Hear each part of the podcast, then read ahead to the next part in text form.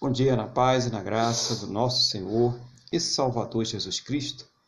Vamos agora agradecer a Deus por mais uma semana é, abençoada que Ele nos concedeu, entrando na presença dEle, louvando, adorando, exaltando Seu santo e poderoso nome, porque é Ele que é o provedor de todas as coisas em nossas vidas, mas principalmente Deus ele é o provedor da nossa salvação e nós devemos né, em todo tempo, não é só aos domingos, né, mas todo tempo estar aí é, louvando, adorando, agradecendo e buscando né, a presença dele nas nossas vidas, buscando a direção em todas as coisas no nome do Senhor Jesus. Vamos falar com Deus agora? Vamos abrir os nossos corações diante do trono da graça? Senhor, nós estamos aqui, ó Deus Todo-Poderoso, em primeiro lugar, exaltando e engrandecendo o teu santo e poderoso nome, porque o Senhor é digno de toda honra, toda glória e todo louvor. Recebe, meu Deus. Eu quero colocar diante do Senhor este culto e cada vida que está participando dele, cada vida que irá participar dele, em nome do Senhor Jesus, Pai para que o Senhor esteja trabalhando em nossos corações, nos fortalecendo espiritualmente, renovando a sua fé e falando profundamente a cada coração, que nós possamos nos alegrar na tua presença, louvando, exaltando, engrandecendo o teu santo e poderoso nome, porque tu és digno, Senhor, de toda esta honra, glória e louvor. Então visita esse lar agora, trazendo a paz, cuidando, meu Deus, em nome do Senhor Jesus, para que não haja nenhuma interferência maligna, nenhuma represária do inimigo, que a bênção do Senhor esteja estabelecida sobre esta casa, sobre todos os moradores desta casa, aqueles também que estão fora, que estão em viagem, que estão na rua, estejam debaixo da tua santa e gloriosa proteção, em nome do Senhor Jesus. Encha-nos, Senhor muito obrigado por tudo, muito obrigado por essa semana abençoada que o Senhor nos concedeste, pelas vitórias que nos foi dada, por todas as provisões, por todos os livramentos. Nós te agradecemos em nome do Senhor Jesus. Mas antes de tudo, em primeiro lugar, nós te agradecemos pela nossa salvação. Muito obrigado, meu Deus, em nome do Senhor Jesus. Amém. E graças a ti, nosso Deus e nosso Pai. Amém? Louvado seja o nome do Senhor Jesus. Vamos então é, falar com o nosso irmão Luiz. Né? Um bom dia a todos aí, na paz do Senhor Jesus. E bom dia, irmão Luiz. Seja bem-vindo aí a mais um culto ao nosso Deus. E aí, fala daquilo que Deus tem colocado no seu coração nesta manhã para o irmão trazer a igreja em nome do Senhor Jesus. Amém, pastor Aguilar. Bom dia ao Senhor. Bom dia, Wanda. Bom dia a todos que nos estão assistindo agora. Graças a Deus, né, pastor? Estamos aqui mais um domingo, né? Amém. O Senhor nos concedeu essa alegria de estarmos aqui cultuando o nome dele, né? Estarmos aqui buscando a comunhão com ele, porque graças a Deus fomos chamados e escolhidos, né? E temos o Espírito Santo a nos orientar nisso aqui. Então, muito bem é, orou o Senhor. É, pastor, eu, hoje eu gostaria de fazer a leitura e tecer um breve comentário do Salmo 115, no, no versículo 17.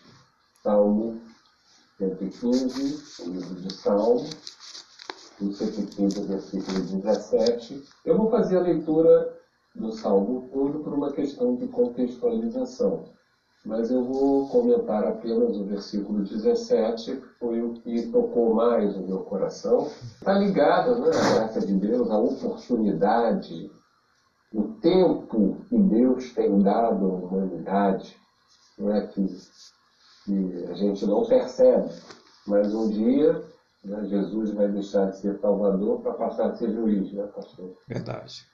Então, então eu vou fazer, vou, vou começar a leitura agora. Então, 115, mas apenas praticamente já, já falei quase tudo que eu ia falar. Mas graças a Deus, nós estamos aqui nesse início de manhã, no primeiro dia da semana, né? uhum. com muita alegria. É isso, pastor? Então vamos fazer a leitura aí. Lembrando aos irmãos que esse era um salmo, esse salmo aqui ele era cantado e, e, e existia, na verdade, a, a participação tanto do povo quanto dos sacerdotes. Era quase como se fosse uma ida e volta. Né? Os sacerdotes falavam, o povo respondia, né? só para contextualizar, só para explicar. Né? Então vamos em frente. Não a nós, Senhor, não a nós, mas ao teu nome dá glória, por amor da tua misericórdia e da tua fidelidade. Porque diriam as nações: onde está o Deus dele? No céu está nosso Deus, e tudo faz como lhe agrada. Prata e ouro são os ídolos deles, obra das mãos de homem.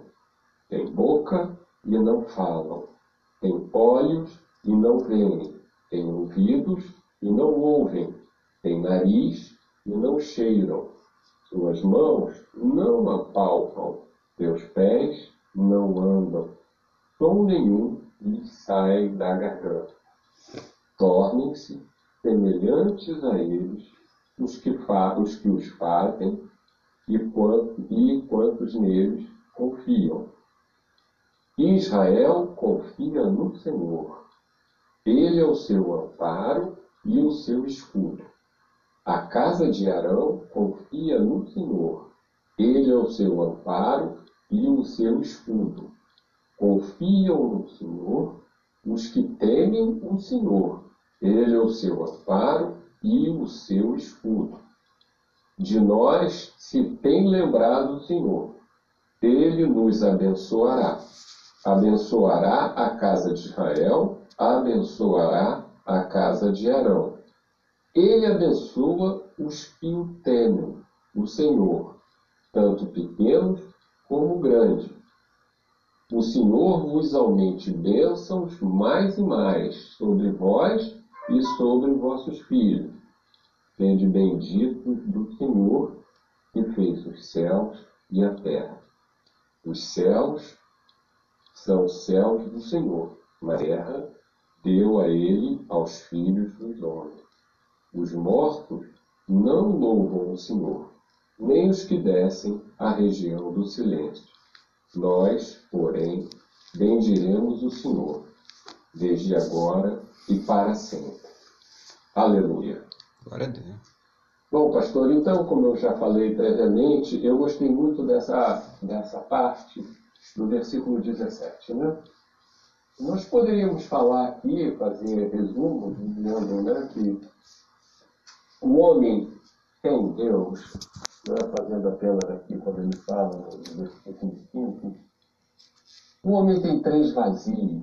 Né? Tem o vazio do pai, vazio, isso segundo a psicologia. Né? Tem vazio do pai, tem vazio da mãe, e isso já aponta para Deus, porque o ser humano tem um pai humano e uma mãe humana, isso já aponta para a família. Não é isso? Uhum. Além dessas coisas todas, né, o homem também tem um vazio de Deus. E nessa procura, ele cria ídolos, e, o homem, devido ao pecado, se tornou afastado de Deus, se tornou arrogante, perdeu a inocência, perdeu justamente a comunhão que Cristo veio resgatar.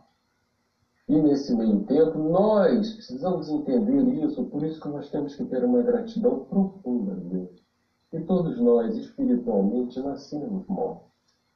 Se não fosse a misericórdia de Deus, que através do Espírito Santo torna o nosso coração sensível ao Senhor Jesus, que nos chama e nos convence do pecado, da justiça e do juízo, nós iríamos passar por essa vida terrena morta. E o que é pior, mortos né, posteriormente a essa vida, porque não teríamos Deus, não teríamos aceito o plano de Deus para a nossa salvação. E nessa vida, os que ainda não preencheram esse vazio verdadeiramente, as pessoas confiam, passam a depositar a sua confiança em tesouros, em ídolos, em imagens, ou que é pior, se tornam elas mesmas, elas mesmas ídolos delas. É? Então, esse salmo é, é, é, muito interessante mesmo que os que ainda não sejam convertidos, quando nós estamos passando por, por dificuldades, chegam para nós e falam: cadê o teu Deus? Por que, que você está sofrendo isso? Mas mesmo assim, nós perseveramos em Cristo. Por quê? Porque nós sabemos que existe, que já nos foi revelado ao nosso homem interior, existe um plano de salvação. Existe uma eternidade com Deus. E também existe uma eternidade na morte, no sofrimento da terra. E, e sabemos que esse Deus, só por propiciar esse plano, só por nos oferecer esse plano e não impor esse plano, nós já sabemos que Ele é misericordioso. Ele propor a nós essa reconciliação, não dependendo de nós, porque depois do pecado, nós nascemos completamente imperfeitos. Nós nascemos egoístas, nós temos a maldade, não adianta. Por, por mais que façamos, como nós vemos em outras religiões, não, seja bonzinho. E depois vai, quando você vier, você vai. Não, é, é não temos, não sabemos como sucessivas vindas, reencarnações. Jesus mesmo, que se tornou carne como, como nós, prova disso de um grande amor de Deus. Jesus se tornou carne, morreu apenas uma vez e resolveu tudo. Então, por que, que nós iríamos morrer muitas vezes? E é interessante, isso que as pessoas não meditam. Jesus morreu, ele ressuscitou e ficou com, com os homens ainda por um tempo. E é histórico. Muitos viram Jesus ascender ao céu. Então, mesmo assim, o homem ainda duvida. O homem não crê, nem ele consegue crer em fake news, mas não consegue crer na verdade. Então, quando fala aqui, que eu acho muito interessante, no versículo 17, que eu não quero muito me desviar do foco, é, no versículo 17, os mortos não louvam o Senhor, nem os que descem à região do Senhor. Ou seja, vamos fazer uma interpretação mais simples e uma mais ampliada. Os nós que estamos aqui, que graças a Deus fomos alcançados pela salvação de Cristo, fomos alcançados pelo plano reconciliador do Pai, não é isso? Nós louvamos ao Senhor. Estamos aqui nesse momento exatamente para isso, para louvar ao Senhor, para agradecer a Deus, para reconhecer que Ele é o único Deus ele é o Deus da nossa salvação. E Ele é o Deus da nossa eternidade. Mas aqui, como eu falei há um minutinho atrás, nós nascemos mortos espiritualmente. E quando elegemos outros deuses, nós não glorificamos o nome do verdadeiro Deus. E isso é muito ruim. Passamos por essa vida por outros deuses. E o que é pior, aumentando aqui ampliando esse entendimento, ele fala assim: nem os que descem a região do silêncio também louvam o Senhor. Lógico, é evidente, quem morre, morreu, não tem como louvar. Mas o que se, o que se quer falar aqui é que existe, tal qualmente, uma vida eterna, existe a morte eterna, afastado de Deus, que nos leva ao sofrimento eterno. Então não é só porque morreu, acabou o homem. Não. Deus colocou em nós, nós fomos criados à sua imagem e semelhança. Nós fomos criados por Deus para termos comunhão com Ele. Nós, quando fomos criados, Deus não tinha no seu plano exterminar a perfeição que Ele criou. Ele poderia, mas não tem a menor lógica. Para que, ele iria fazer? um ser e, e transmitir muitas das suas características para esse ser, para depois interromper tudo. Então ele não iria fazer isso. Então o que nós precisamos entender é ter sempre em mente isso e procurar conversar com, com os nossos amigos, com as, pessoas que estão em volta de nós. É comentar que, apesar do homem ter caído, Deus não desfez o seu plano, porque em Gênesis não fala hora nenhuma a palavra morte. no sentido do homem fim de dias. Ele fala em morte, sim, como fruto da desobediência, mas na obediência não existe a palavra morte. Então, é, precisamos comentar isso, precisamos ter em mente que nessa região de silêncio pode não ser interpretada apenas como uma forma com simples. O homem precisa entender que ele foi criado para a eternidade e que devido a esse corpo do pecado, nós vamos ter que ter um corpo glorificado para estarmos diante de Deus. Senão nós seríamos queimados, porque simplesmente Deus é amor, mas também é fogo consumidor. Não é? Então precisamos entender, olhar até essas questões óbvias, até físicas, vamos dizer assim. Bom, pastor, eu não quero me alongar, eu então deixo a todos uma mensagem final. Na, no presente século, Jesus é o nosso Salvador. Mas daqui a algum tempo que nós não sabemos, Jesus será juiz. E Jesus é um justo juiz. Então, nós aqui estamos nesse ministério, o ministério que aprove a Deus dar ao pastor Aguilar para levar a mensagem da cruz. Muito obrigado, pastor. Amém. Glória a Deus. Louvado seja o nome do Senhor Jesus. Não, tá é, tem profundidade né, boa aqui. É, o irmão começou falando aí de uma coisa importante para a pessoa saber, principalmente aquelas pessoas que ainda não conhecem o Senhor Jesus, né? que são os vazios do homem, né? o, o, o vazio de Deus, às vezes o vazio de um, de um relacionamento familiar ou de um outro tipo de relacionamento, esses vazios que precisam ser preenchidos, né? uma falta de realização em alguma área da vida, mas de todos os vazios do homem, claro que o, causa, o que causa mais sofrimento é o vazio de Deus, né? esse afastamento de Deus, que o irmão também foi o próximo assunto que falou, esse, essa questão desse afastamento de Deus. Interessante colocar isso aí, né? O Senhor Jesus, a obra que ele vai fazendo aí. E que nós já nascemos é né, importante, que falou ali falou de morte, né? E muita gente vendo essa passagem, puxa, mas os mortos, né? Fala de morte. E nós já nascemos mortos, na verdade, né? Já nascemos condenados, mortos em nossos pecados. Irmão, frisa isso aí para a pessoa entender que mortos já, nós já nascemos, não se preocupe, né? Nós já nascemos mortos, né? Ninguém está falando que ninguém vai morrer aqui, embora nós saibamos que todos vão morrer, né? Mas nós já nascemos mortos, né? E realçou essa obra do Senhor Jesus que veio para nos dar vida, né? que veio, que nasceu para que a gente pudesse ter vida. Isso é interessante também. E mostrou as confianças vãs, né? as confianças inúteis que as pessoas têm na filosofia, né? no conhecimento humano, nas doutrinas humanas, nas ideologias. Né? É, esse ego inflado do homem cada vez mais e também em outros deuses, né? que é pior, né? que você virar as costas para o seu Deus e levantar outros deuses, outros altares diante de Deus. Então mostrou aí isso aí muito bom né, para tocar nos nossos corações.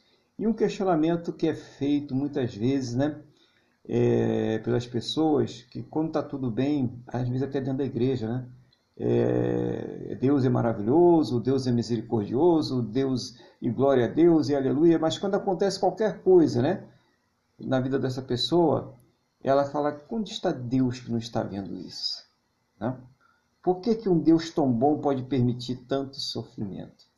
Então as pessoas elas começam a questionar a, a Deus. Então foi colocado isso também, essa onde está seu Deus? Você é crente, você é cristão e está passando por essa situação, está acontecendo isso na sua vida?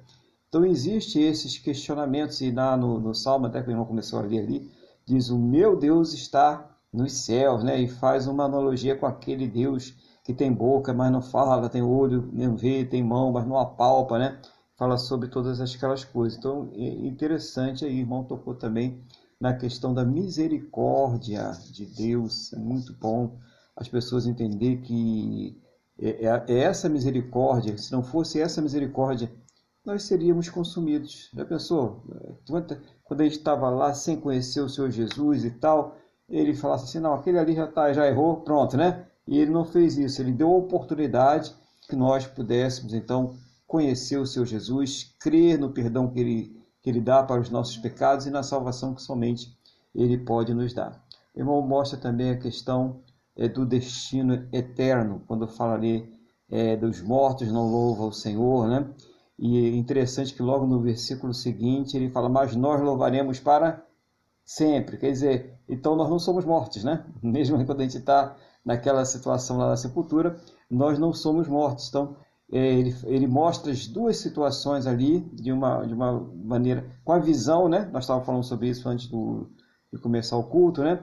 Com a visão que ele tinha do momento, né? A visão que ele tinha do momento, ele conseguia entender que havia uma classe, que eram, eram os mortos, mas não os mortos fisicamente, mas os mortos né, espiritualmente, que não estariam louvando ao Senhor. Não louva aqui, não louvarão nunca. Quem não louva aqui, coloca isso, não vai louvar nunca, né? E aqueles que louvam aqui, que estão vivos espiritualmente e que continuarão a louvar por toda a eternidade. Isso é maravilhoso, essa, essa, essa parte aí, né? e também a, a, a finalidade né, é, da criação, que o irmão falou, Deus criou a gente para é, louvar, para adorar a Ele. Então, é entender por que, que Deus ele quer que a gente se volte para Ele, porque nós fomos criados para isso. Essa é a nossa finalidade original e houve um desvio de finalidade, né? causado ali pela desobediência de, de Adão, né? de Eva lá no paraíso, houve um desvio de finalidade e Deus quer que nós retornemos à nossa finalidade é, inicial, que foi o que o irmão falou, que nós fomos criados à imagem e à semelhança de Deus. Então, a gente colocar isso no nosso coração, frisar sempre isso aí. Então, muito bom essa, essa, essa passagem, passagem aí, né? A morte foi uma questão da desobediência, o irmão também fez uma boa análise sobre essa questão. Né? A, a morte não é a, a morte física que é tratada no Gênesis, mas é uma morte em relação a, ao afastamento de Deus por ter desobedecido uma única ordem, um único mandamento que ele deu expresso ao homem e ele desobedeceu e isso gerou a ele é, o afastamento, né, a morte espiritual. Tá? Uma consequência aí é, do pecado, o afastamento de Deus e a corrupção né, gradativa e, e, e cada vez mais intensa do gênero humano e que foi também a causa de corrupção de toda a terra, inclusive dos próprios animais, de toda a natureza, né? Por causa da corrupção do homem, da queda do homem, toda a natureza ela sofre por causa disso. É o que nós estamos vendo aí, né? As consequências disso aí. É, o engano, né? Que da meritocracia, né? De alcançar a salvação através é, dos nossos próprios méritos, o irmão citou isso também que é aquilo sem caridade, né? Não há salvação, né? E aquela musiquinha, aquele negócio todo, e vem fulano para falar com ciclano, aquela coisa toda, né? E isso aí também é uma coisa que é uma afronta a um Deus vivo. Isso está lá é, no Antigo Testamento, as proibições de relacionamento com espíritos de morto, necromancia, já era já proibido desde aquele tempo e continua sendo proibido até hoje por Deus. E isso tem sido a causa de destruição, porque tem ordens expressas, está escrito na Bíblia. O que está escrito na Bíblia é uma ordem expressa e ela deve ser cumprida. Então, continua o homem a desobedecer a Deus nisso aí, né? Mais uma vez, o irmão tocou no sacrifício de Jesus, na obra perfeita que ele fez, que invalida qualquer tipo de meritocracia né, do homem, nós não temos direito a nada, então a gente crê nessa obra. E essa dificuldade, porque o ser humano ele é muito pela questão, né, o irmão frisou isso aí, da meritocracia, que eu faço, então eu mereço, né? E isso gera uma dificuldade de crer na obra do Senhor Jesus. Como? É só eu crer que Ele perdoa os meus pecados? É só eu crer que Ele vai me salvar para toda a eternidade? É, é só você crer, né? Essa que é a palavra. E as pessoas têm uma dificuldade porque isso não vem do sangue nem da carne, não vem da nossa natureza humana. Somente o Espírito Santo de Deus para nos convencer sobre isso. Por isso que existe essa dificuldade muito grande e por isso que o processo de evangelização ele deve ser feito sempre é, debaixo de muita oração, né? de muita preparação de oração. Inclusive, se nós estamos querendo evangelizar alguma pessoa, às vezes é um processo que demora algum tempo e requer oração por aquela vida durante o tempo que aquela pessoa está ali recebendo a palavra. Não desista, continue, vá, né, dando doses homeopáticas e orando a Deus para que Deus ele venha tocar naquele coração para que aquela pessoa ela venha crer no Evangelho e ela seja salva e ela vai ser grata a você por toda a eternidade. Mais grata é Jesus que salvou ela, é claro, né? É, continuando aqui, é, a rejeição a Deus, que é uma coisa séria e está acontecendo de uma forma mais intensa agora na humanidade, né? A humanidade está se voltando contra Deus, isso é perceptível, né? Claramente. A gente vê que algumas pessoas, você fala de Deus, as pessoas até mudam a face, né? A gente trabalha, a gente sabe disso, né? E quando você fala uma coisa simples, já vai com Deus, a pessoa já muda a face, já, né? Tem gente que. Então, já existe uma certa é, resistência, uma certa rejeição a Deus deliberada. E a questão é essa, que antigamente era uma coisa mais camuflada, agora não é deliberada, coisa deliberada. É, e mostrando aquela é, necessidade também, né? O irmão falou do corpo glorificado, que o irmão colocou bem, porque nosso corpo foi corrompido. E aí, voltando ali naquela questão da morte, né? Deus é tão misericordioso porque se ele é, permitisse que o, Adão ou a Eva comesse ali o fruto né, da, da árvore da vida, naquele momento, né, que Deus mandou eles para fora para não comer do Éden, eles, eles iriam se transformar em demônios para toda a eternidade, morte eterna por toda a eternidade. Olha, não, peraí, eu tenho um plano.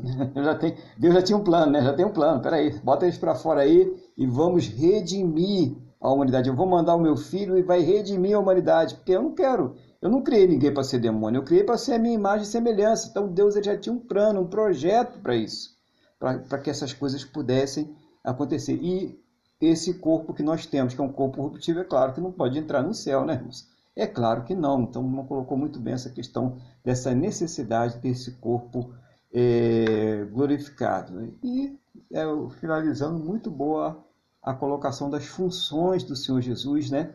Durante os períodos, que no período atual o Senhor Jesus é Salvador, ele é advogado, né?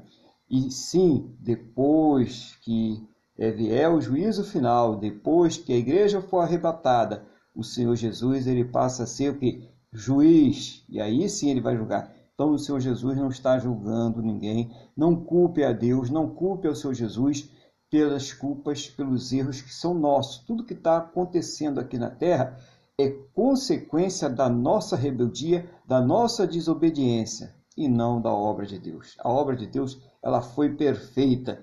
Então, se alguma coisa devemos é, é, colocar na conta de Deus, se é que nós temos esse direito, coloquemos a graça, a misericórdia, o amor de ter enviado o Senhor Jesus para nos salvar. Então, que Deus continue usando o irmão aí poderosamente para trazer essa palavra aí, que sempre traz edificação para a igreja, né? É aquela palavra que realmente a pessoa ela pode meditar na palavra e ela pode crer e ser salvo, então restaurar sua fé. Aquele que está com a fé aí apagadinha, ele escuta uma palavra dessa, ela traz uma riqueza de conhecimento de Deus muito grande, tá bom? Que Deus continue abençoando o irmão aí, em nome do Senhor Jesus. E vamos louvar o nosso Deus agora? Vamos. Vamos louvar o nosso Deus com o hino 440.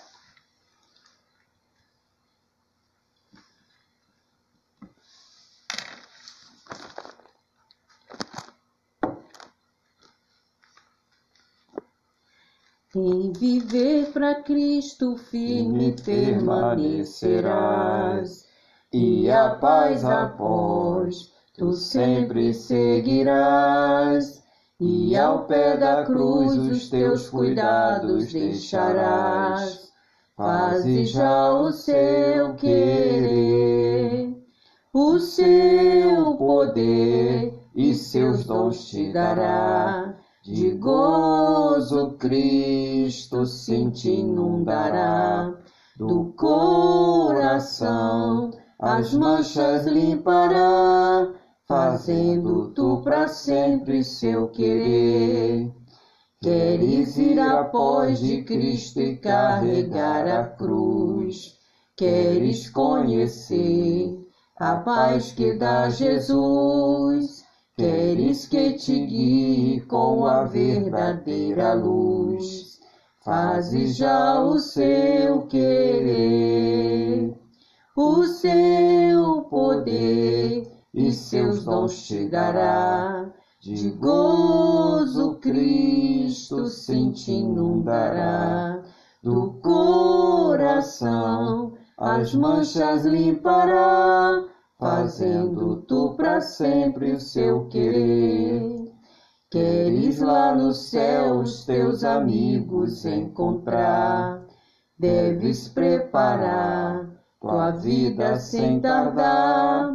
Queres para Jesus a tua vida consagrar, faze já o seu querer, o seu poder seus dons te dará. De gozo Cristo sim te inundará, do coração as manchas limpará, fazendo tu para sempre seu querer. Aleluia. Glória a Deus. Louvado seja o nome do Senhor Jesus.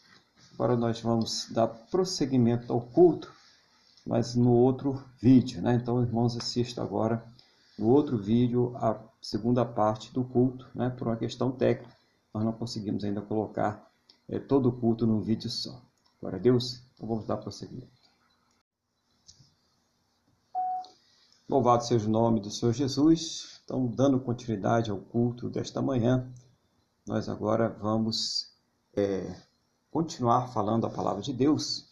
Eu convido os irmãos a abrirem as suas Bíblias na primeira epístola aos Coríntios, capítulo de número 7. Primeira epístola aos Coríntios, capítulo de número 7.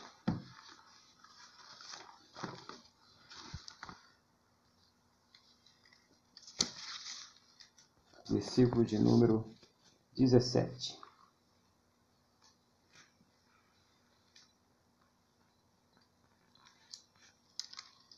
Diz assim: é, ande cada um segundo o Senhor lhe tem distribuído, cada um conforme Deus o tem chamado. É assim que ordena em todas as igrejas.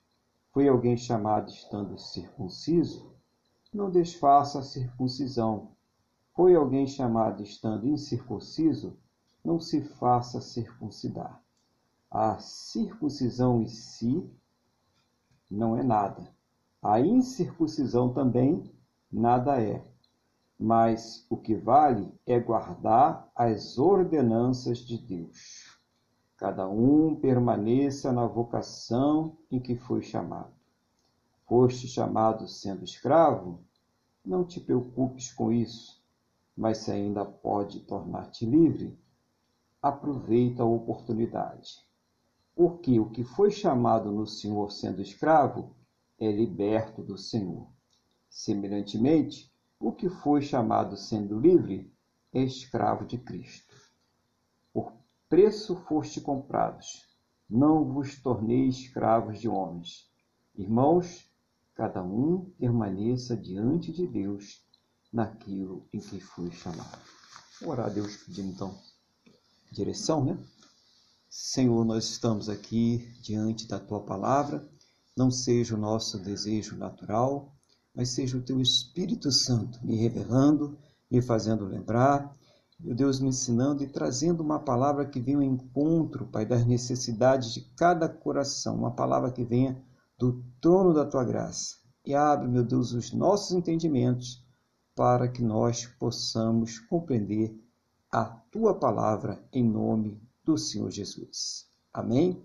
E graças a ti, nosso Deus e nosso Pai. Amém? Amém. Louvado seja o nome do Senhor Jesus. Então, nós dando continuidade àquela mensagem que a gente fez na semana retrasada, né?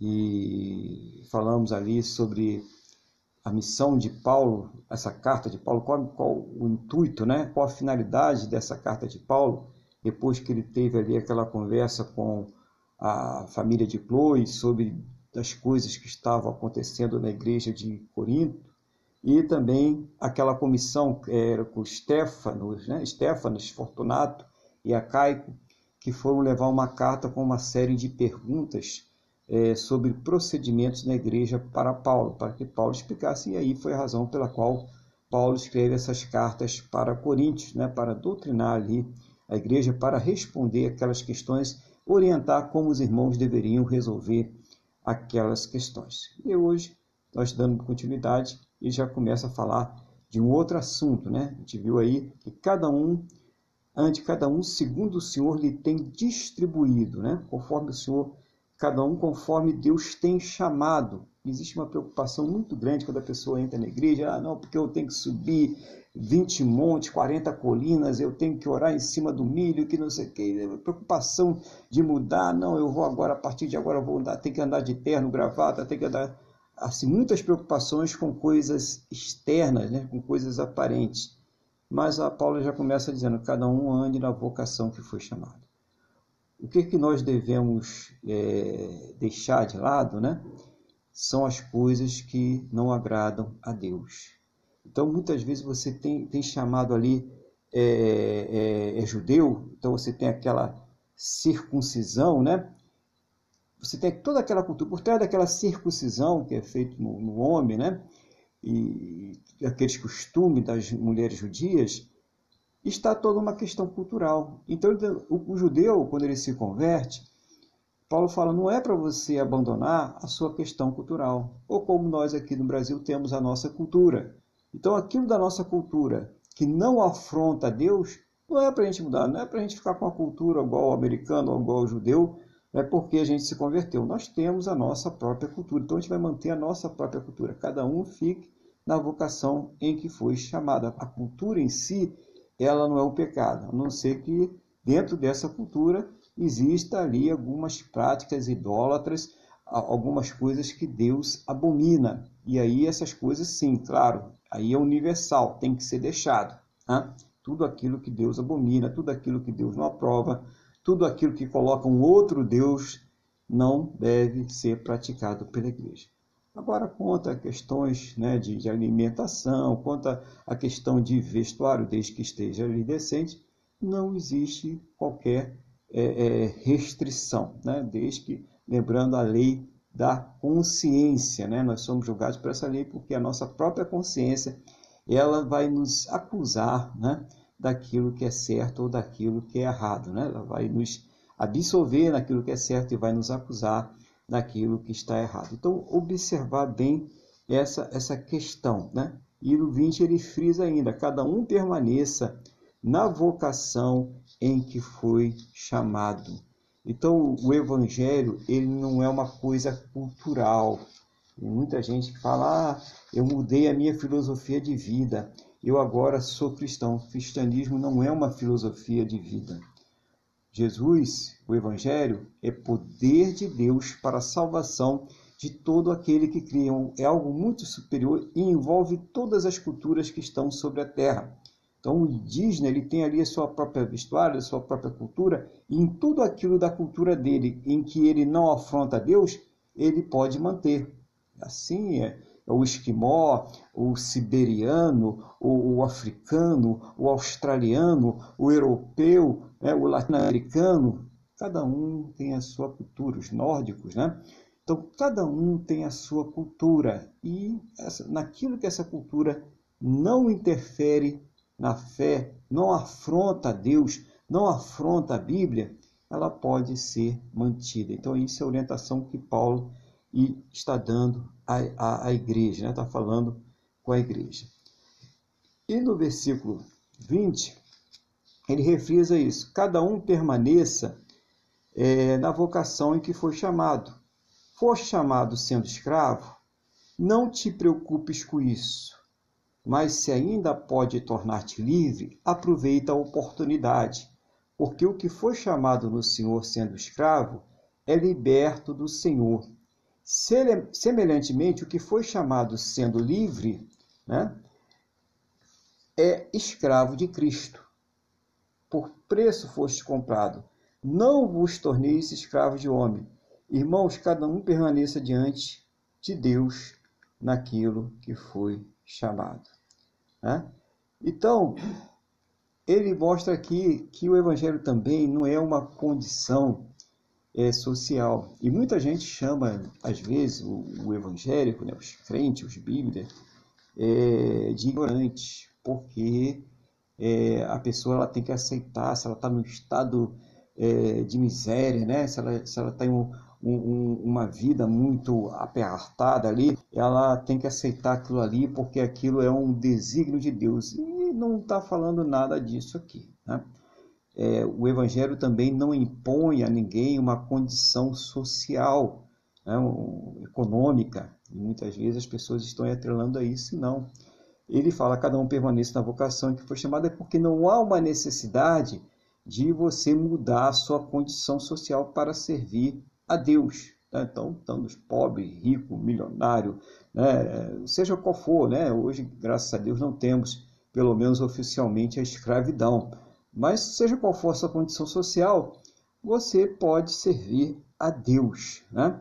Então, ele fala: foi chamado sendo escravo, não, não fica preocupado, não é essa a preocupação. Eu, é, você sendo uma pessoa é, de poucas posses, uma pessoa de muitas posses, isso não vai ser o termômetro de avaliação para te levar ao céu. O termômetro de avaliação, o que vai definir a sua salvação, a nossa salvação, é a nossa fé no Senhor Jesus, é a nossa crença no poder de Deus e não a nossa condição social. Então existe muitas vezes, né, tem aquele povo, né, que a gente não vai falar nome aqui, não é questão, né, não é hora também, é, de quem são, mas a gente é aquele povo que gosta de ficar jogando uns contra os outros, pobre contra rico, rico contra pobre, branco contra preto, azul contra amarelo. Eles gostam de ficar fazendo isso, né? mexendo nessas questões. Jesus veio para todos, independente de condição social, cor da pele, não importa se, se a pessoa tem o corpo perfeito, se ela tem algum defeito físico no corpo, não importa, ele veio para todos, irmãos, e nós precisamos pregar esse evangelho do poder. Mas ele diz: olha, se você é escravo e se você é, ainda pode ser livre, você tem uma oportunidade de ser livre, aproveite a oportunidade. Se você tem a, a oportunidade de estudar e melhorar de vida, o Evangelho não te proíbe fazer isso, não. Isso aí é você, é a sua vontade. Né? Cada aí vem o esforço humano, aí vem a vontade da pessoa. Deus não interfere aí, a não ser que você peça para ele interferir e você vai ter que ouvir ele e fazer a sua parte, vai ter que arregaçar as mangas e fazer. Né? Quer trabalhar, quer ganhar mais? Você vai procurar por onde? Vai estudar, vai fazer horas extras, vai se esforçar sem prejuízo do Evangelho. Tá, irmãos? Lembra que o amor ao dinheiro é a raiz de todos os males. Então, sem prejuízo do Evangelho. Mas Deus dá a liberdade para que as pessoas elas eh, se movimentem socialmente que elas é, vão ali sair daquela condição social atual né, para uma outra condição social. E às vezes até acontece o inverso, às vezes coisas que estão fora do nosso controle humano e as pessoas também elas podem ter ali um revés social. Mas tanto faz, tanto que você está subindo ou que você está descendo, permaneça onde? Na presença de Deus, na salvação. Isso que é o mais importante, porque essas coisas todas vão acabar. A verdade é isso, né? nós sabemos que essas coisas todas vão se findar.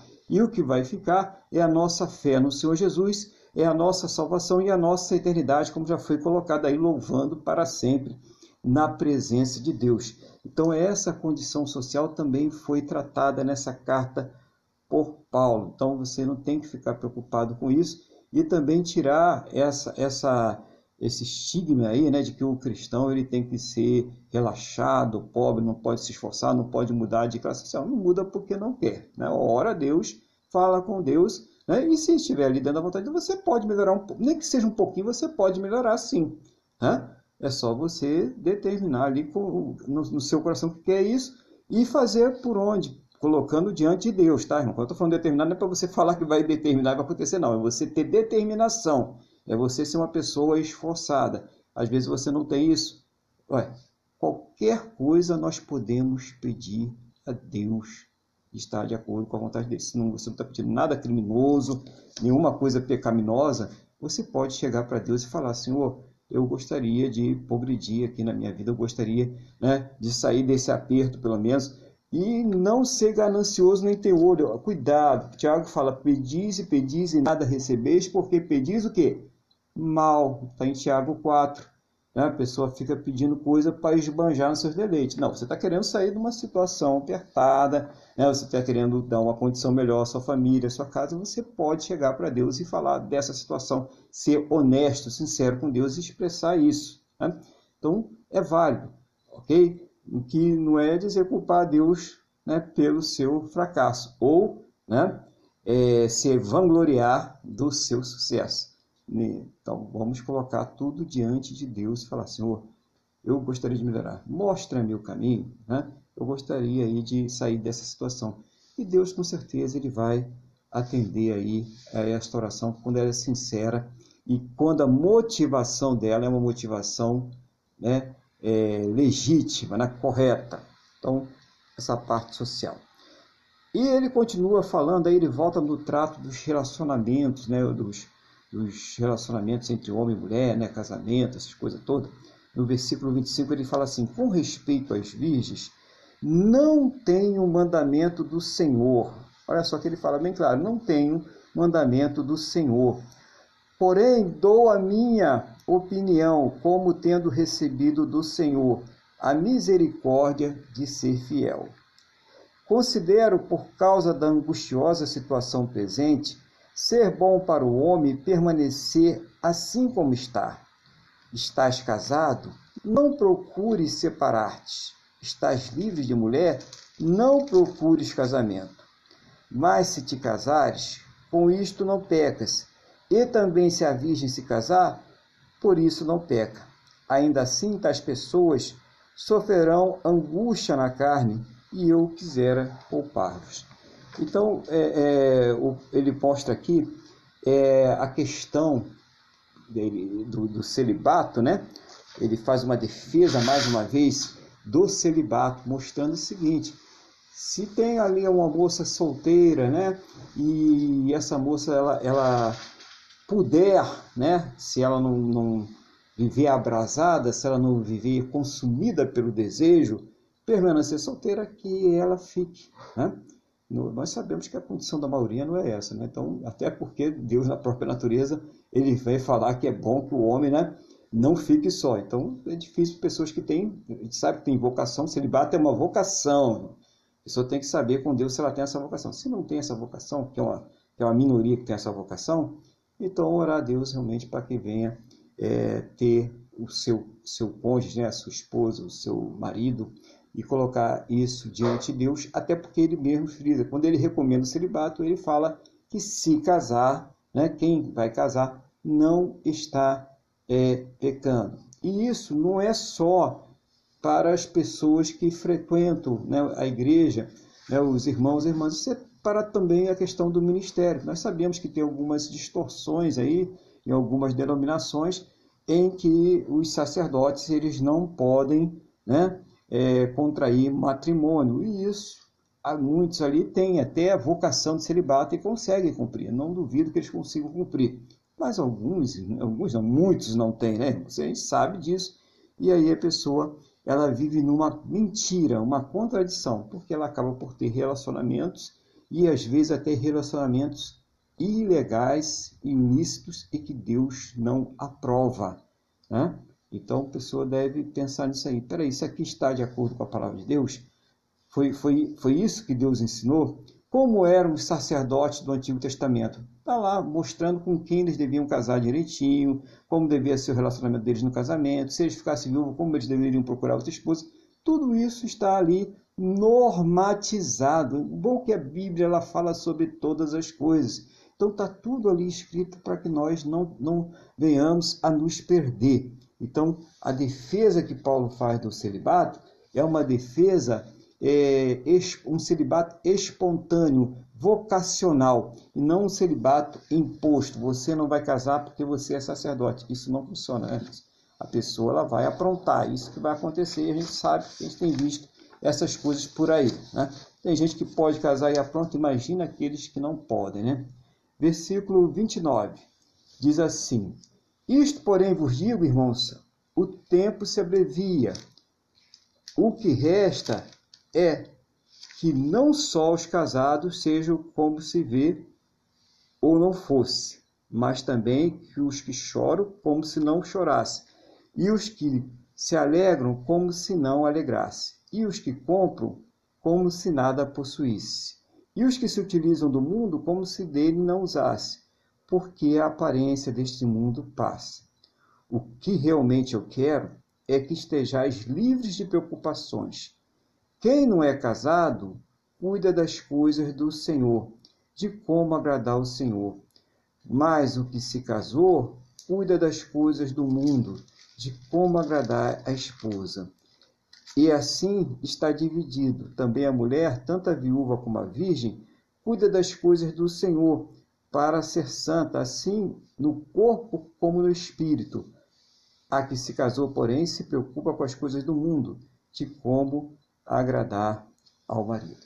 Então, Paulo ele faz aqui, é, ele fala sobre a brevidade do tempo, né? Sabemos que rapidamente vai se passar, se a gente for colocar isso no relógio da eternidade, todo o tempo de existência do planeta Terra, é, do, do, jeito que nós conhecemos, é muito breve, né? Isso passa muito rápido. E ele está falando sobre isso, a brevidade desse tempo, para as pessoas ali, no entendimento dele, não é, é, se casar.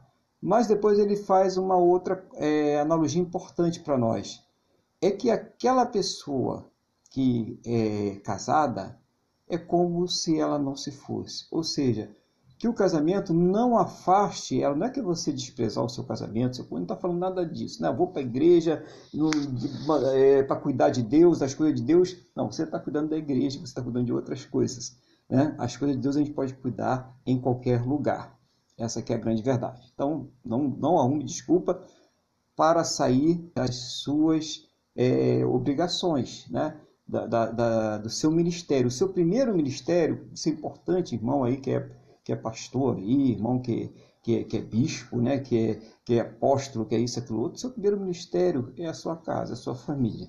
Aquele que não cuida dos seus é pior do que o infiel e negou a sua própria fé. Se você não cuida da pessoa que mora debaixo do mesmo teto que você, como você quer cuidar do rebanho do Senhor? Irmão? Fica difícil o negócio aí. Então, é o desprendimento que nós devemos ter das coisas. Então, ele fala, aquele que possuía, então você tem uma empresa, uma empresa grande, né?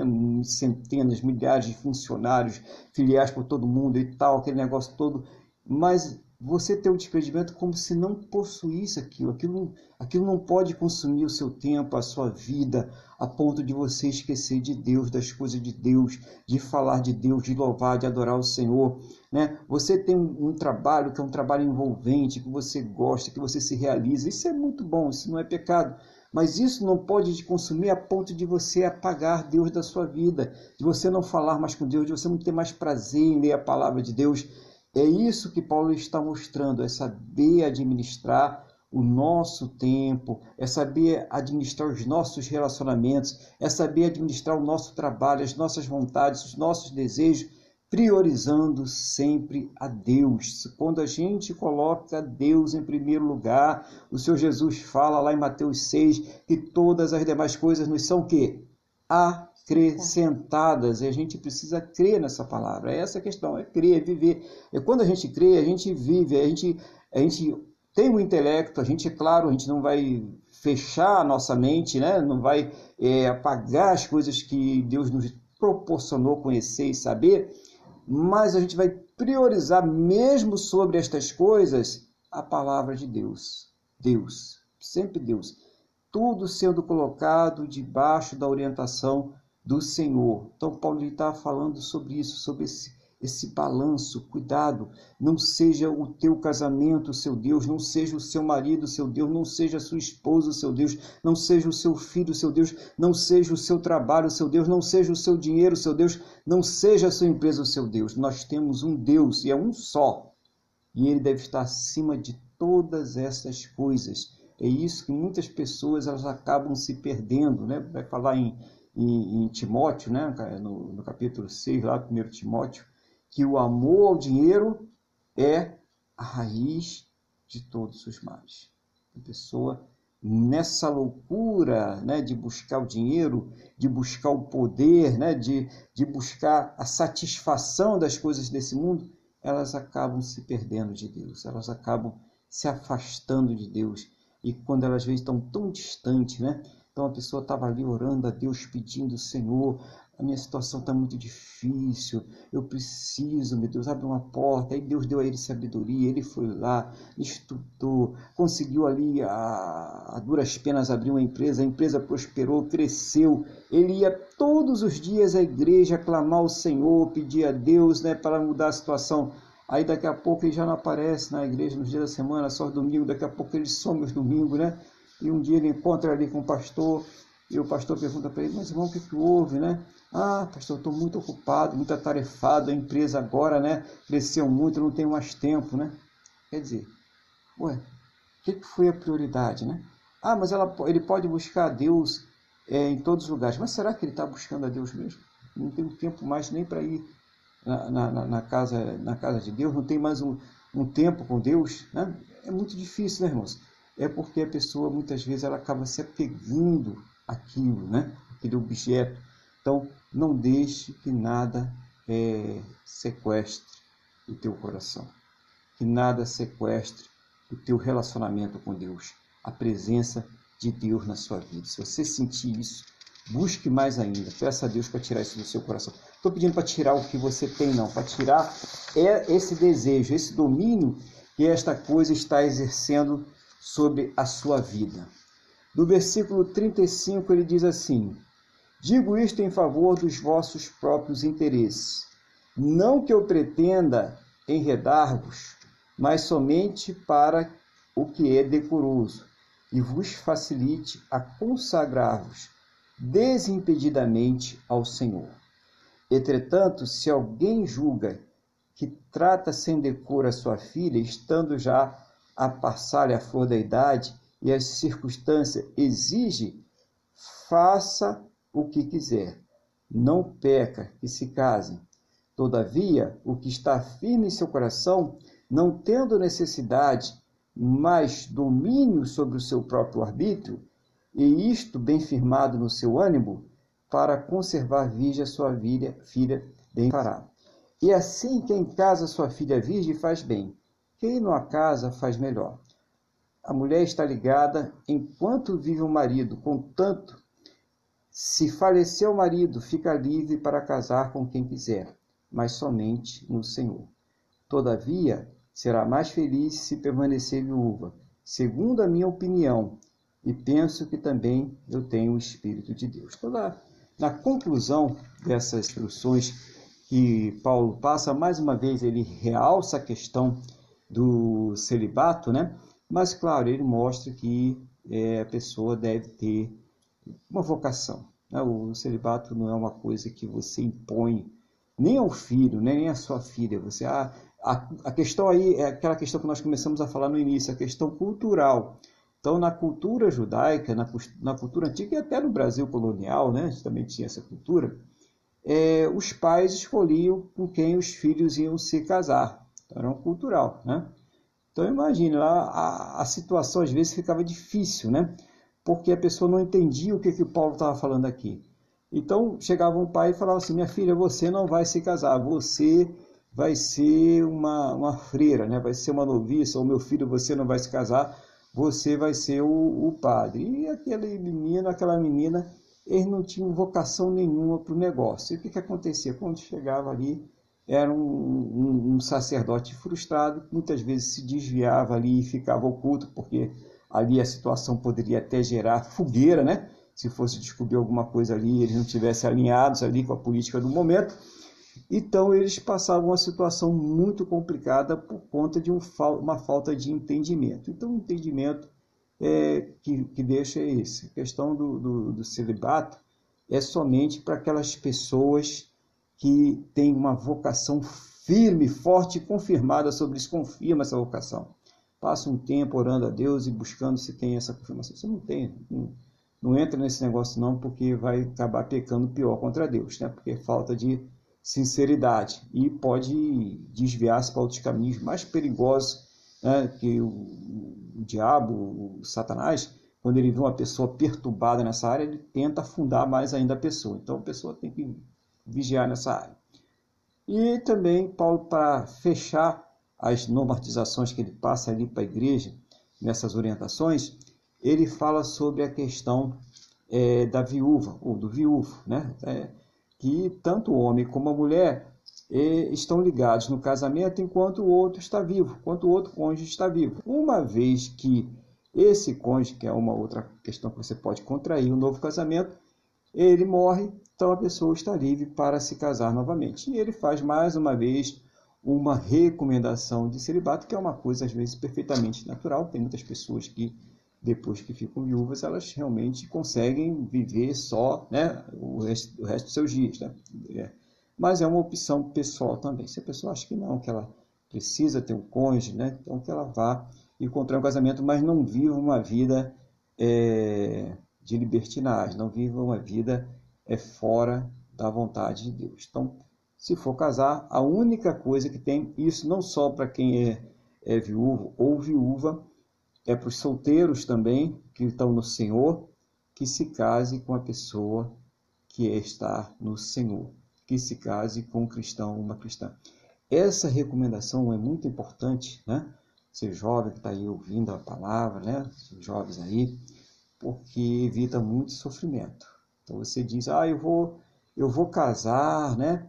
E depois ele vai se converter, eu vou levar ele para a igreja. Você vai sofrer muito e é muito mais provável que ele te tire da presença de Deus ou ela te tire da presença de Deus, de que você leve essa pessoa para a presença de Deus. Ou que você vai sofrer muito, você vai continuar na presença de Deus, mas sofrendo muito.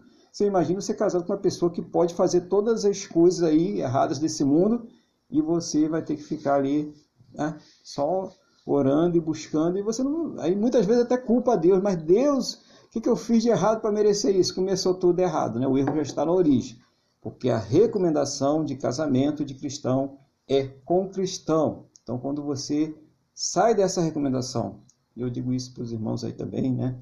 Os pais, tios, amigos, os irmãos mais velhos que estão ali orientando, isso é uma forma de orientar os jovens, né? Que passar essas orientações. Eu passo essa orientação para o jovem, e hoje a gente tem aí tanta coisa para desencaminhar os jovens, né? É televisão, é, é internet, né? é universidade, né? A universidade hoje é um vira-cabeção danado, a pessoa entra ali com a cabeça e sai com a outra, né? Então, a gente precisa estar em cima da juventude, trabalhando com eles a palavra de Deus, mostrando para eles a palavra de Deus e aquilo que é certo. Porque tem gente que está provando coisas completamente erradas e está cega, ela não vê que ela está provando aquilo que está errado, porque ela não consegue enxergar. Mas por que, que não consegue enxergar? A palavra de Deus diz que a amizade a amizade com este mundo é inimizade para com Deus.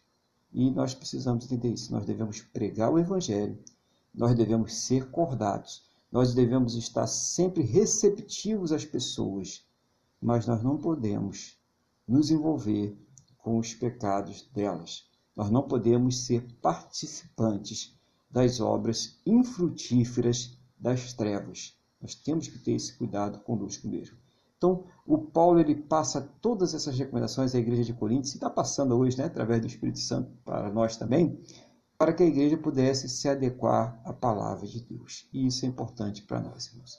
Nos adequarmos à palavra de Deus. Então, fechando aqui essa palavra, você é, vem de uma cultura, essa cultura sua não ofende a palavra de Deus, não é contra o que diz a palavra de Deus, continue na sua cultura. Não reprove o, irmão porque ele tem uma cultura diferente da sua. Né? Você tem uma posição social e você é, quer mudar a sua posição social, você quer estudar, você quer investir no trabalho, você quer abrir um negócio, quer fazer alguma coisa, a palavra de Deus não te proíbe de você crescer, não. Tá? Você não culpe a Deus pela sua situação, não. Pelo contrário, busque força nele para mudar, forças nele para mudar a sua situação. Então, é isso que você deve fazer. Tá? E você também, que está numa condição social melhor e vê o outro numa condição menor que a sua, não se ache melhor do que ele ou ache que ele tem que mudar porque você mudou. Cada um fique na vocação em que foi o que?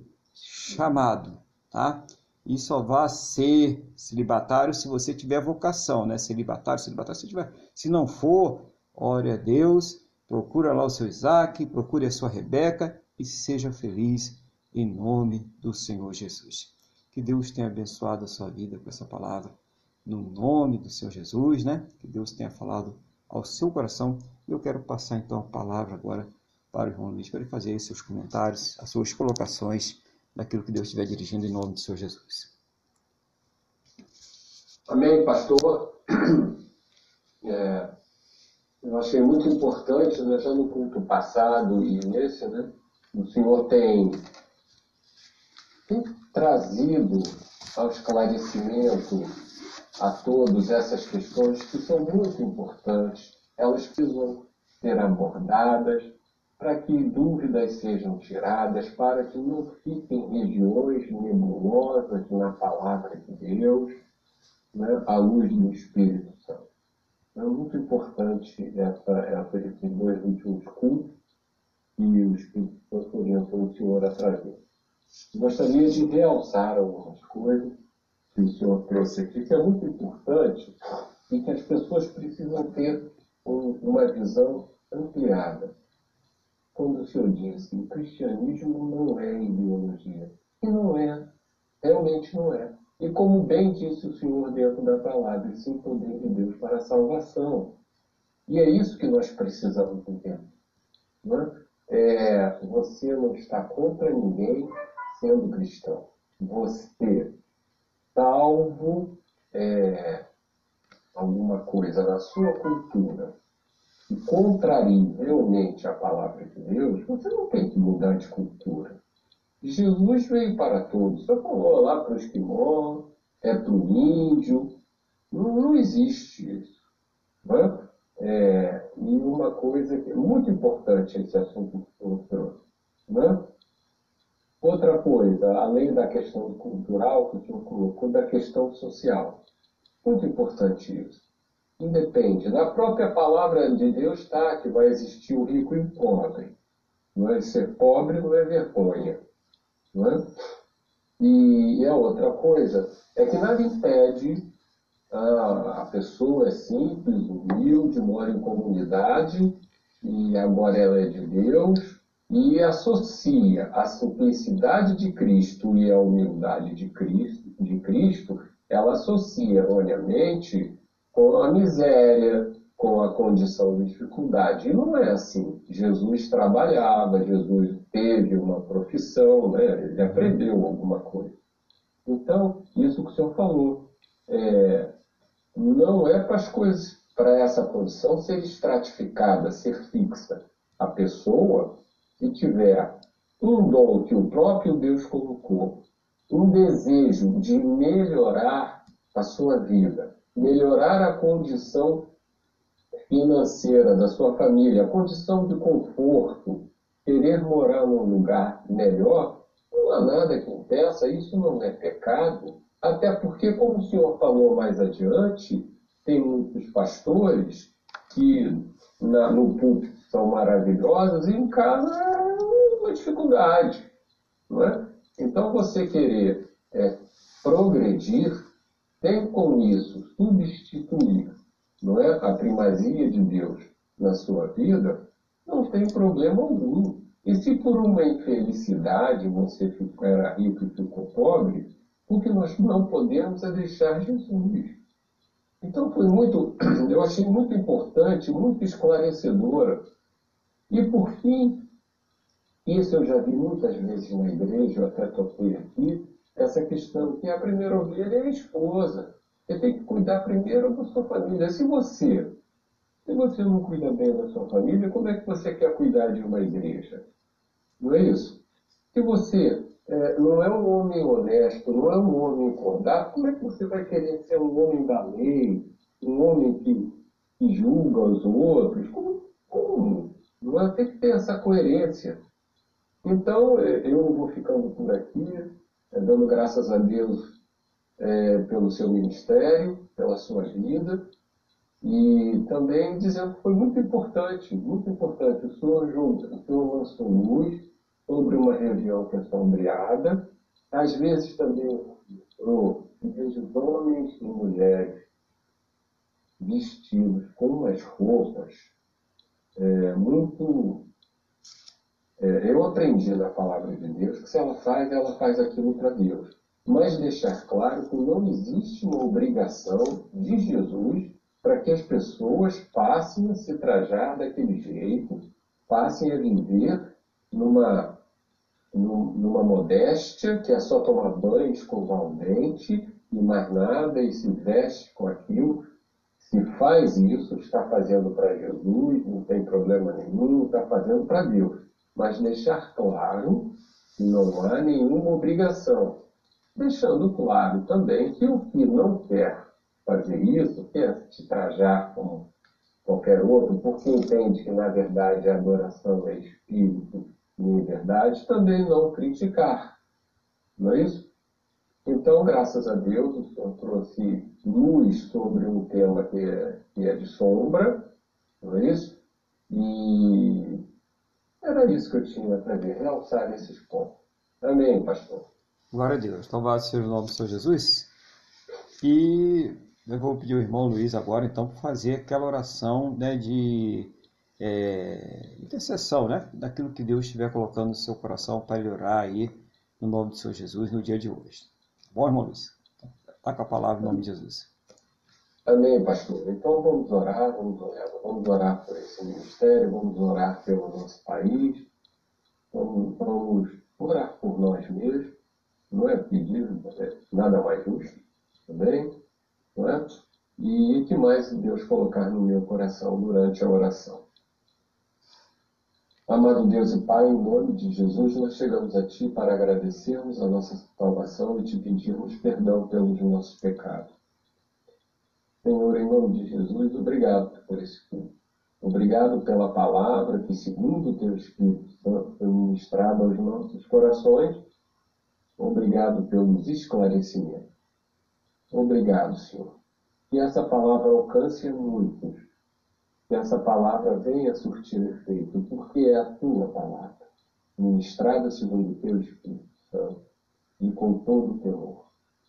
Pai, em nome de Jesus, queremos colocar agora o nosso país nas tuas mãos.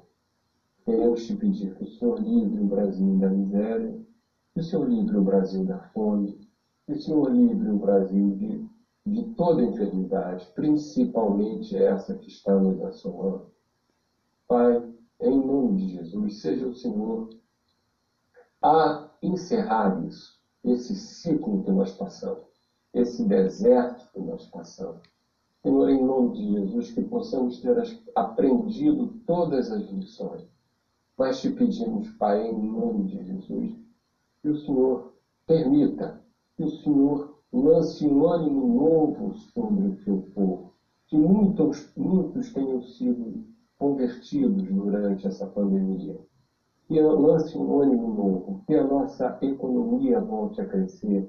Como nós temos recebido é, notícias alentadoras, né, que o Brasil economicamente está crescendo através do produto interno bruto, continue assim.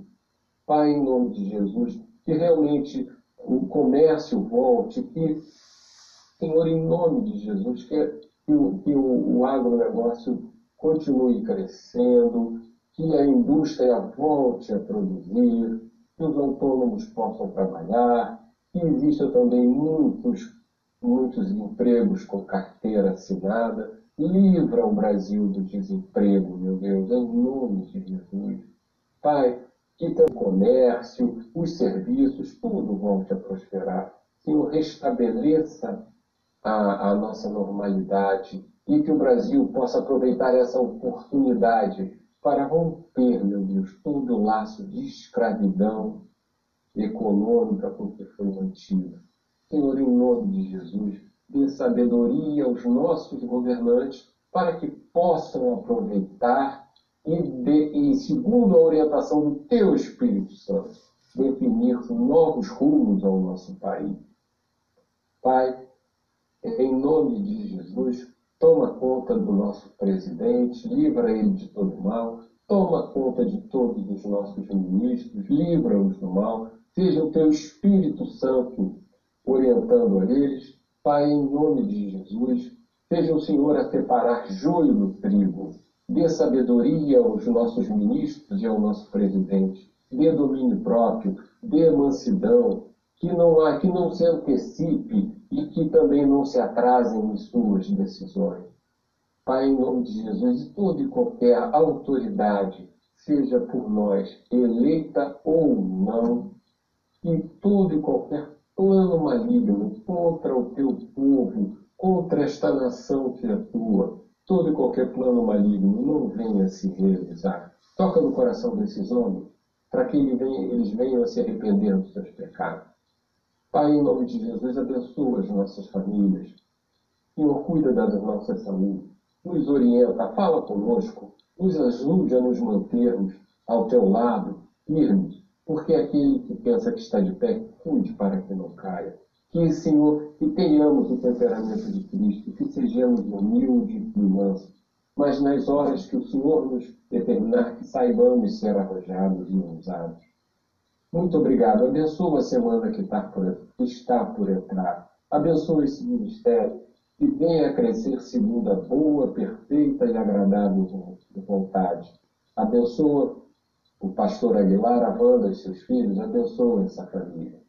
Pai, em nome de Jesus, nos dê um domingo abençoado, que possamos agora desfrutar de tudo de bom que o Senhor nos deu. É o que nós te pedimos e já te agradecemos, em nome de Jesus. Amém. Amém. Glória a Deus. Louvado seja então o nome do Senhor Jesus, né? E sempre convidando os irmãos para estar participando conosco aqui do culto. Nós deixamos sempre o link aí é, do Google Meet, né? Para você participar. Você que não tem o Google Meet, você pode baixar gratuitamente através da sua loja de aplicativos. Né? Então você vai na sua loja de aplicativo, baixa e participa aqui conosco ao vivo. Se você não pode participar ao vivo, nós também sempre deixamos aí nesta rede social que você está assistindo o, o vídeo do culto para que você venha participar. Esperamos que estas palavras estejam aí é, realizando uma obra no seu coração, estejam te aproximando cada vez mais de Deus e contribuindo para a sua edificação espiritual. É o desejo do nosso coração que nós colocamos diante de Deus em nome do Senhor Jesus. Vamos agradecer a Deus então, vamos falar com Ele. Senhor, nosso Deus e Pai, eu agradeço ao Senhor por mais esta oportunidade de podermos estar aqui louvando, adorando, exaltando o Teu nome e aprendendo de Ti, Pai. Agradeço por tudo aquilo que o Senhor tem nos proporcionado, pela palavra que o Senhor nos trouxe hoje, pela oportunidade do louvor e por essas vidas que estão participando, que eu sei que o Senhor está abençoando. Concordo com o coração do teu filho, que o Senhor esteja fazendo todas essas coisas para o nosso país, que o Senhor esteja cuidando de todas as necessidades e curando, Pai, aqueles que estão enfermos, fazendo uma obra maravilhosa, Pai, que haja salvação esplêndida no Brasil, na terra, né, em todas as nações, mas como nós estamos aqui no Brasil, que haja salvação aqui no Brasil, meu Deus, que haja corações transformados, mudados, tudo para a honra e para a glória do teu santo e poderoso nome em nome do Senhor Jesus, conceda a todos uma semana de paz, uma semana de luz, uma semana próspera, bem-sucedida em tudo aquilo que eles fizerem, que eles estejam totalmente debaixo da tua santa e gloriosa proteção em nome do Senhor Jesus. Pai, agradeço pelos bons resultados que o Senhor tem nos dado em todas as coisas, pela tua presença em todas as áreas de nossas vidas Continua a tua obra em cada coração, em nome do Senhor Jesus. E eu quero colocar diante do Senhor a necessidade de cada um que está orando comigo agora. Não sei qual é esta necessidade. Eu não sei, meu Deus, o que essa pessoa tem colocado diante do Senhor, o que tem afligido, tirado o seu sonho, perturbado a sua paz, mas eu tenho a certeza, meu Deus, que o Senhor pode transformar esta situação, que o Senhor pode atender a esta oração. Por isso eu coloco diante do trono da tua graça, para que seja o Senhor trazendo uma resposta segundo a tua boa, perfeita e agradável vontade, segundo os teus planos e os teus projetos, meu Pai, sempre perfeitos para a vida de cada um de nós, em nome do Senhor Jesus. Então, meu Deus, receba esta oração agora, em nome do Senhor Jesus. Assim, meu Deus, ao término desse culto, que o Senhor leve todos em segurança ao seu destino, livra de todos os males e que esta bênção para ela seja estendida a todos aqueles que próximos a nós estiverem, em nome do nosso Senhor e Salvador Jesus Cristo. Abençoa, meu Deus, o teu povo, abençoa, meu Deus, a tua igreja, é o que nós te pedimos na mesma fé e na mesma concordância, em nome do Senhor Jesus. Amém? E graças a Ti, nosso Deus e nosso Pai. Amém? Louvado seja o nome do Senhor Jesus. Vamos receber a bênção então, nome do Senhor Jesus? Que o amor de Deus, que a paz e a graça do nosso Senhor e Salvador Jesus Cristo e que a comunhão do Espírito Santo de Deus esteja sobre todos. E a igreja diz: Amém. Glória ao Senhor Jesus. Bom dia a todos e fique na paz do nosso Senhor e Salvador Jesus Cristo.